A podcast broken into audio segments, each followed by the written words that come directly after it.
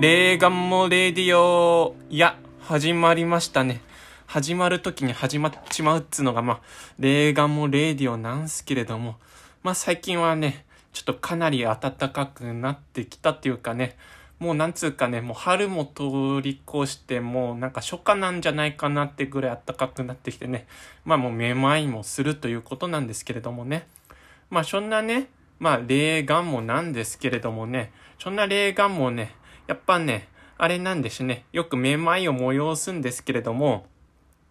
そのめまいを催してる中でもね、やっぱね、霊眼もにもね、楽しみがあるんでしゅ。やっぱね、それはね、音楽を聴くことなんでしゅね。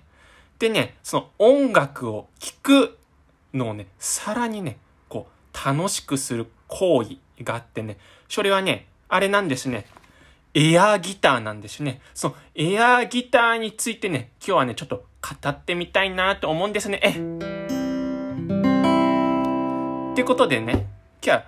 またラジオエッセイやりますね。ね、前回までね、えー、パターソンとムーンライト、この映画の2作品をね、がっつり1時間以上かけてね、えっ、とね、語ったんでね、まあ今日はね、ちょっとレイドバックなね、心持ちでね、まあエアギターについてちょっと語ってしまいましょうね。え？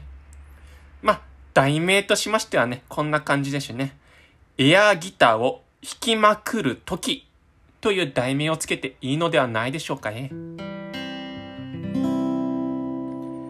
で、これなんでね、僕ね、こう、エアギターをね、弾くのかって言うんですけれどもね。まあ、エアギターってのはそもそもね、エアーのギターなんですよね。だから、空気ギター。まあ、つまりはね、まあ、ギターの弾き真似をしているということですね。ええ。けど僕このエアギター大好きなんですね。えー、なぜならですね、このエアギター、を弾くことによってね、曲にね、入り込むことができるからですね、その身体性を持ってより曲を味わうことができるからなんですね。えまずね、このエアギターっていうのはね、えー、まあ、実際に、まあ、ギターの弾く真似をするんですけれども、ギターを弾く制約がないということですね。えまあ、例えば、え、もちろんね、あの、ギターを弾いてたら、まあ、ギターを持たないといけないし、ギターをまあ、ショルダーにかけて、こうやって弾いたりしなくちゃいけないわけで、まあ、身体的な制約っていうのがどうしてもついてくるわけですね。まあ、ギターに合わせて自分の体も動かさなくちゃいけないわけですけれども、そういう制約から解き放たれるというのがね、このエアギターの魅力ではないでしょうか。え、そんでもってね、あの、これ、まあ、エアギターっていうのは、だからこうとも言えると思うんです。あの、まあ、ダンスだと。踊りなんだと。まあ、エアーギターという型のダンスなんだと言えるわけだと思うんですね。でね、やっぱね、これ、実際にね、ギター弾くとね、やっぱね、えっ、ー、とね、コード進行のことを考えたりとかね、ね、うまくね、コードが抑えられてないなとかね、いろいろ考えてしまうんですね。え、だからね、この、純粋にこうね、曲にね、まあ、上手い人はね、入り込んでると思うんですけどね、僕はね、ギターが下手くそなんですよね。だからね、曲に入り込むというよりかはね、もうギターを弾くことに必死になっちゃってね、曲を味わうことがなかなかね、難しいんですね、僕の実力だと。え、だからエアギターがすごくいいんですね。うん。で、あとね、やっぱエアギターのいいところはね、あの、あれなんですよね。え、実際にね、これね、あの、エアギターっていうのはね、まあ当然のことながら音が出ない。だからね、まあ曲の邪魔をしないわけですね。まあそこがエアギターの美点ではないでしょうかね。あとはね、やっぱね、これなんでしょうね。ええー、エアギターを弾くことによってね、自分もその曲を弾いているプレイヤーに、プレイヤーの気分になることができるんですね。ね、あの、あとギターがね、上手くなったような気分にもなれるしね。えだからね、こうとも言えるわけですね。ええ。エアギターを弾くことによってね、つまりはね、まあ、自分がプレイヤーにもなれるし、同時に聞き手にもなれるっていうことですね。そう。エアギターリストは、まあ、深くね、曲に入り込んでいるということですね。うん。でね、もちろんね、これね、ギターがついている曲じゃなくてもエアギターをもちろん弾いていいと思うんですね。もちろんあの、ピアノだけの曲であったりとか、ギターがない曲でも、そこにね、なんかギターのね、弾いているふりをしてね、そのリズムに合ってればいいわけですから、そのギターを、まあ、ストロークするまででもして、あの、自分がギタリスト、エアギタリストになって参加することによってね、まああのね、あの、どんな曲でもね、セッションができるんですね。だからこの、どんな曲であってもね、あの、こうね、このクラシックミュージックでもいいし、公共曲でも何でもいいんですけど、まあ、どんな曲であってもね、エアギター一つでね、その演奏者になれちゃうんですね。演奏者に。うん。ジャンルレスなんですね。うん。それがエアギターの魅力なんですね。え、でね、僕、まあ、どんな時にこう、エアギターを弾きまくってるのかっていうことなんですけれどもね。まあね、大抵はね、これ、自分の部屋でね、エアギターを弾いてますね。一人で。で、これはね、誰にも見せることのない純粋な楽しみなんですね。え、まあ、あの、エアギターの大会とかもあるとは思うんですけども、それはパフォーマンスとしてのエアギター。まあ、それはそのあり方で全然いいと思うんですけれども、この、まあ、部屋の中で一人で弾くエアギターっていうのは、純粋に曲に入り込むためとしての、まあ、エアギターなんですね。え、うん。まあね、だからね、このエアギターね、まあね、僕ね、よくね、このイヤホンで、えー、っとね、iPhone から、えー、曲を聴いて、それに合わせてエアギターを弾いてるわけなんですけれども、まあ、もちろん、ステレオで流すのもいいと思うんですけれども、まあね、ステレオで流した方がね、なんか、こう、本当に、iPhone を持つ必要とかもないし、体の制約とかも何にもないんで、それもいいと思うんですけども、やっぱり、ね、イヤホンで聞いたり、ヘッドホンで聞いたりして、こう、エアギターを弾くのっていうのが僕の中では個人的には一番臨場感を味わえるものだと思うんです。で、この iPhone を左手で持って、まあ、その iPhone をギターのネックのように見立てて、まあ、弾くっていうのがね、一番ね、こうね、リアルのギターを弾いてるような感じがしてね、なんか、こう、いいんですよね。うん。だけど、ギターのこのボディっていうのがないから何の制約もない。まあ、最悪ね、もうギターがね、こう歪んでんじゃないかなっていうようなね、こうね、ストローミングをしてもね、エアギターだと成立しちゃうわけなんですね。えー、えー、とね、このね、でね、こう、エアギター、今度は双方の話に行こうと思うんですけどね、エアギターにもね、いくつかのやっぱね、弾き方があるんですね。ええ僕の中なんですけれども、僕の中にはですけれども、これはね、僕の中の弾き方ですね。まあ、大体大雑把に分けて3つぐらいのパターンがあるんですね。まあ、1つ目は、本当にエア、えー、本当にギターを弾いてるみたいにエアギターを弾くということですね。まあ、そうすることによって、え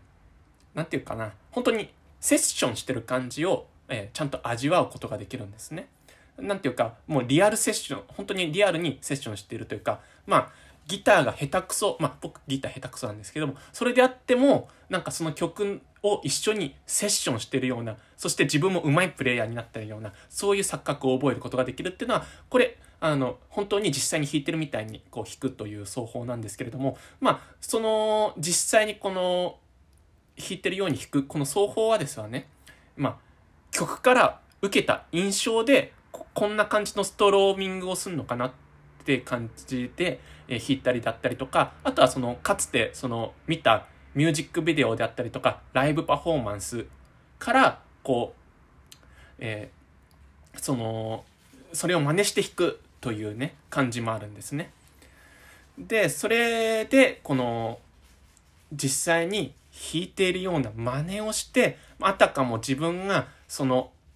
バンドのギタリストになったかのように弾くということなんですね。まあこれね、僕どんな時にね、やってるのかっていうとね、もちろん家でね、こう、エアギターを弾いてる時もね、あの、こういう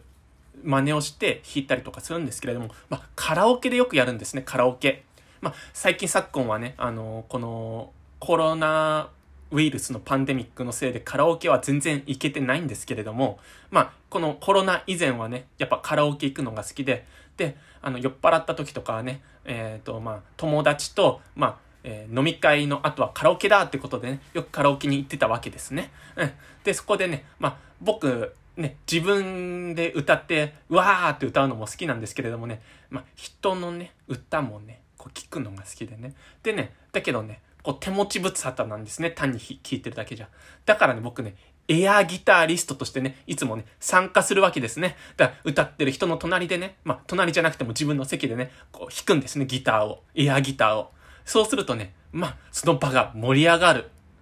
時もありますし、疎まがられるという時もありますね。どちらかというと疎まがられますけれども、まあ、自分の中ではものすごく楽しいっていうことですね。その人、なんて言うんだろうな、カラオケで歌ってる人と、まあ、セッションしてるかのような、まあ、錯覚も覚えますしね。まあ、なんていうか、自分も、なんていうか、こう、自分の番でなくても楽しめるっていうのもあるしね。なんかね、本当にこれ、エアギターはね、あのーカラオケに持ってった方がいいんじゃないでしょうか。ね。ね、持ち運び自由ですからね。このエアギターっていうのはね、何の制約がないってね。そう。で、うん。こういう、まあ、一つ目はそういう、なんか、まあ実際に、こう、ギア、えギターを弾いてるみたいにエアギターを弾くという奏法でした。で、2番目はね、もっとね、モーションを大きく弾くということですね。モーションを大きくしてエアギターを弾く。まあ、時にはね、もう頭をこうね、振って、まあ、ヘッドバッキングをしながら、エアギターを弾くという奏法ですね。うん。これはね、あの、エアギターの制約のない特性を最大限に活かした奏法であると思うんですね。あの、これ、よく見るのが、やっぱりこれ、うんと、エアギター選手権とか、エアギターのパフォーマンスと場で見せるのが、この、実際のギターよりも大きいモーションで弾く、この、まあ、なんていうか、オーバーアクトのエアギターっていうのがそれだと思うんです。でね、このオーバーアクトのエアギターもやっぱり魅力的なんです。それはそれで。やっぱりね、この一種のダンスなんですね。やっぱダンス。エアギターっていう名のダンスなんです。型なんですね、これは。だからね、すごくね、いいんですね、これも。うん。で、これ、やっぱりね、踊りに近いアプローチで、でね、このエアギターをモーションを大きくして、あたかも、もうダンスとして、まあ、弾くことによってね、我を忘れてね、踊り狂うことでね、快感の高みへとね、自分を持っていくことができるんですね。だからね、これね、もちろん僕ね、自分の一人の部屋でもね、やるんです。で、ものすごい盛り上がっちゃって一人で。で、わー、盛り上がってすごいもう曲にのめり込んで、もう、もう次の曲、次の曲ってなるんですけどね、これね、まあね、これもね、えー、っとね、どういう時にね、弾くとね、さらに盛り上がるのかっていうと、クラブですね。クラブでね、踊っている時にね、このエアギターの型でね、オーバーアクトでね、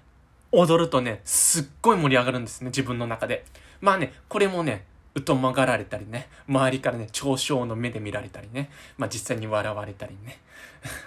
まあ、どつかれる時も泣きし、泣きにしもあらずなんですけれども、楽しいんですね。クラブでエアギター弾くの。うん。でね、このね、やっぱね、こう、ダンス、もうね、エアギター弾いてんだかね、こうね、ダンスしてんだかわかんないぐらいの境目で、わちゃわちゃわちゃわちゃってね、おまあね、腕を振るとね、本当に楽しくてね、エアギター弾いてんのかな？いや、これダンスなのかな？うん、タコ踊りなのかな？みたいな、ね、感じでね、やるとね、本当に楽しいんですね、これが。うん。でも本当ね、これはね、汗だくになってね、本当にね、うん、運動した後なんじゃないかなってぐらい汗だくになるんですけれども、これが本当に楽しいんですね。ええ。もうね、これどんな曲でもね、いいと思うんですけどね、やっぱりね、まあ、テンポの速い曲とかっていうのもいいんですけれどもね、こうじっくりね、こうゆったりとした曲でね、こう頭をこう振りながらね、重みのある感じのね、エアギターダンスをしてもいいんじゃないでしょうか。まあ、人それぞれ本当に自由。だけどこの大きいモーションのエアギターっていうのもおすすめですね。この奏法おすすめですね。はい、これが2番目でした。で、3番目はね、この Spotify とかのサブスクで、えー、音楽を聴きながら、そして歌詞を見ながらギターを弾くという奏法ですね。でね、これさっきね、あの、その iPhone を、えっ、ー、と、ネックに見立ててこう弾くといいよって言いましたけれども、これまあ、ネックというよりかはね、こうね、ネックを立ててね、こう見るんですね。iPhone の歌詞を。ね。あのー、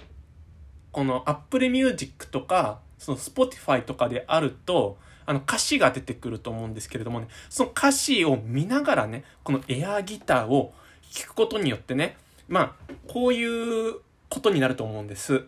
歌詞を読みながら踊ることで身体的なダンスと脳のダンスをを同時に感じることができるんですね。で、えっ、ー、と、曲をね、音楽的に、そして言語的に理解することによって、その曲を深く味わうことができるんですね。で、そのことによって、その音楽の持っている繊細なニュアンスまでも、全、えー、体全体でね、感じることができるんですね。これこそね、僕ね、思うんです。まさにね、音楽鑑賞って言えるんじゃないのかなって。ね。この歌詞を読みながら、え、で、身体的にもね、エアギターを弾いて、まあ、ダンスをしながら、そして同時にね、こう、脳もダンスさせるんですね。歌詞を読むことによって。そうすることによって、音楽の持っている、この体を揺らす身体性と言語がこうね、うまい具合にね、こう合わさって、なんていうか、踊ってると言葉もね、スーッと入ってくるような気がするんですよね、僕。でね、これね、これまあ、僕は日本語が第一言語なんで、もう日本語の歌詞だったら別に読む必要もないわけですね。あ、まあ、けど、まあ、何言ってるかわかんないような、あの、歌い方をするような、まあ、えー、歌もあるんで、まあ、その時は歌詞を見た方がいいんですけれども、だから、まあ、あの、日本語の歌詞はね、まあ、だけど日本語の歌詞であっても、やっぱり読みながら、えー、聞く、聞くのと、えっ、ー、と、読まないで聞くのとでは、やっぱりね、この歌詞の入り方が違うっていうので、まあ、まあ、どんな曲でもね、まあ、歌詞を見た方がね、頭に入ってきやすいということがあるとは思うんですけれども、やっぱりね、僕の第二言語である、この英語、英語詞を、え聞くときはね、よりね、このね、歌詞を見ながらエアギターを弾くというこの奏法がね、やっぱね、快感を覚えるんですね。やっぱね、英語詞の場合はね、なかなかね、こう、入ってきにくいと思うんですね。こう、歌詞を読んでも、なかなかこうね、入ってこないというか、まあ、理解はできるけれども、なんだかこう、なんていうかな、まあ、レインコートを着たまんまシャワー浴びてるようなそういう感じを覚えると思うんですけれども、このね、なんかね、エアギターを弾きながら、こうダンスをしながら、あたかもその曲のセッションをしながらね、こうね、聴いているとね、まさに第二言語をね、ネイティブに近い身体性で味わうことができているような錯覚を覚えるんですね。まあ、あくまで錯覚なんですけれどもね、なんかね、こう、なんか歌詞をね、味わい尽くせるんですね。ええ。なんていうかね、やっぱね、この、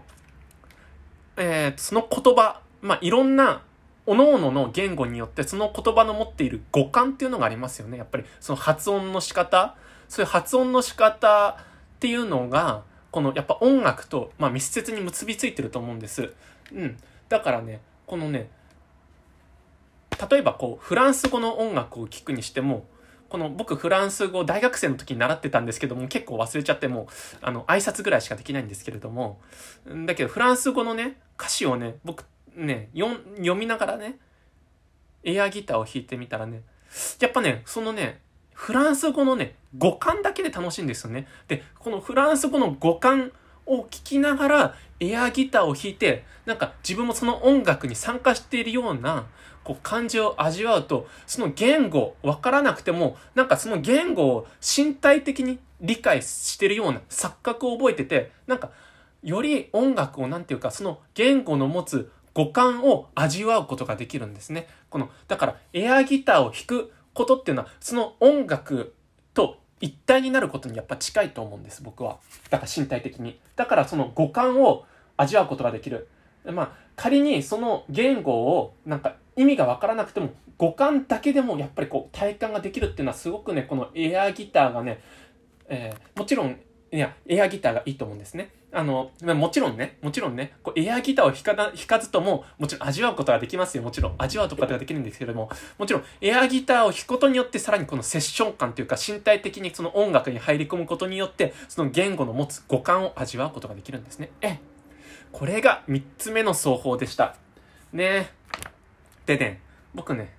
ここでまとめちゃいますね。えっ、ー、とね、こう、エアギターのまとめですね。まあ、エアギターは身体せ、身体的な制約がないから、演奏技術から解放された楽器とも言えるわけですね。うん。で、弾いてる途中から、まあ、そのエアギターがですね、エアベースにも、エアドラムにも、エアピアノにもなってですね、まあ、最終的にはね、えー、まあ、ダンスへと変、変容していくわけですね。まあ、そんなフレキシブルな楽器がこのエアーギターだと思うんですね。だからこれは、もうエアギターっていうのはね、こういう風に考えていいと思うんですね。まあ、エアーギターという名の型のダンスだと。うん。で、そのエアーギターという型のダンスでもってね、え、その、いろんな曲のね、世界にね、入り込むことができるということなんですね。だからね、これ、エアギターって仮に呼んでますけれどね、これ、エアベースでもいいし、エアドラムでもいいし、エアピアノでもいいし、まあ単なる踊りでもいいんですけれどもね、今、エアギターっ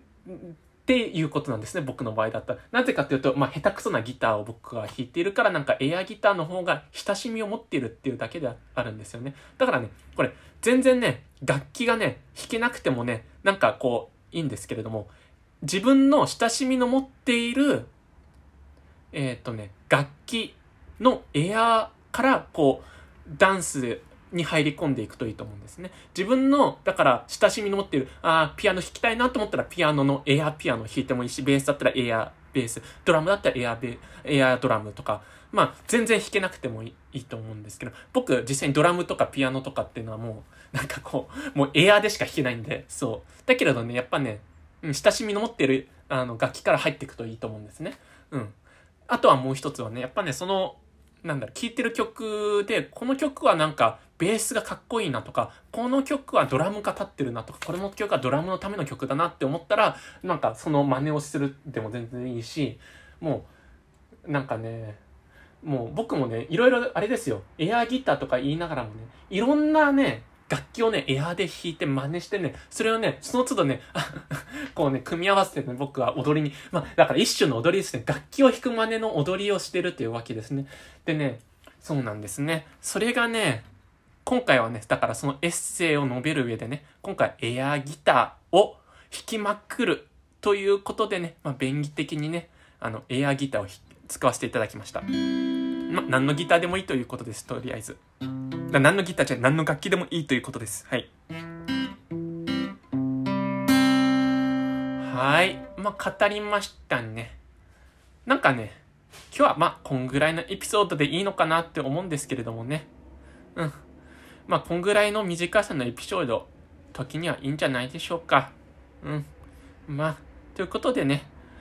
うーん、まあ、最近、ちょっと暑くなってきて、まあ陽気な感じが出てきちゃったんですけれども、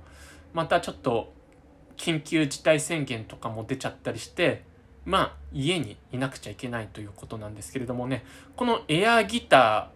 ーで家の中で盛り上がるっていうのはすごくね、この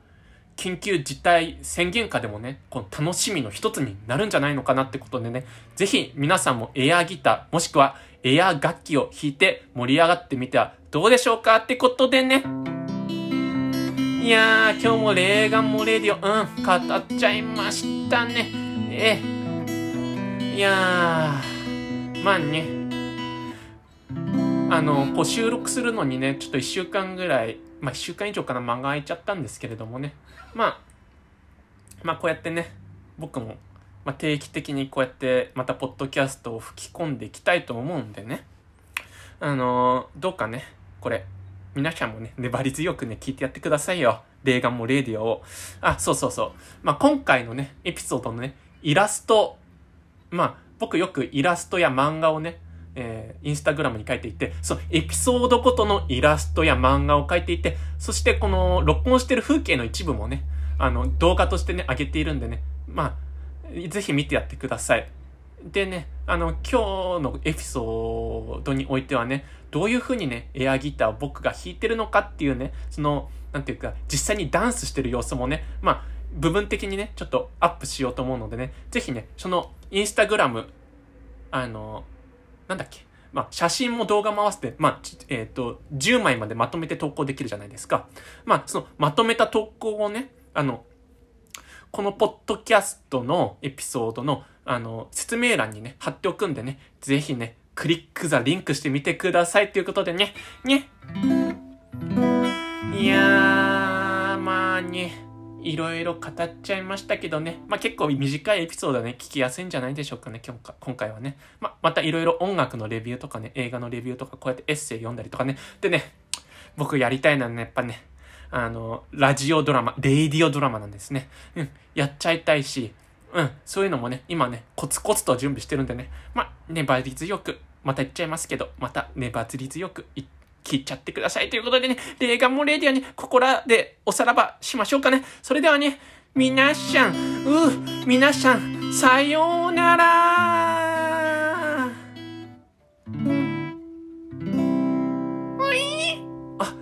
にゃん吉、にゃんきち、終わっちゃったよ、レディオ。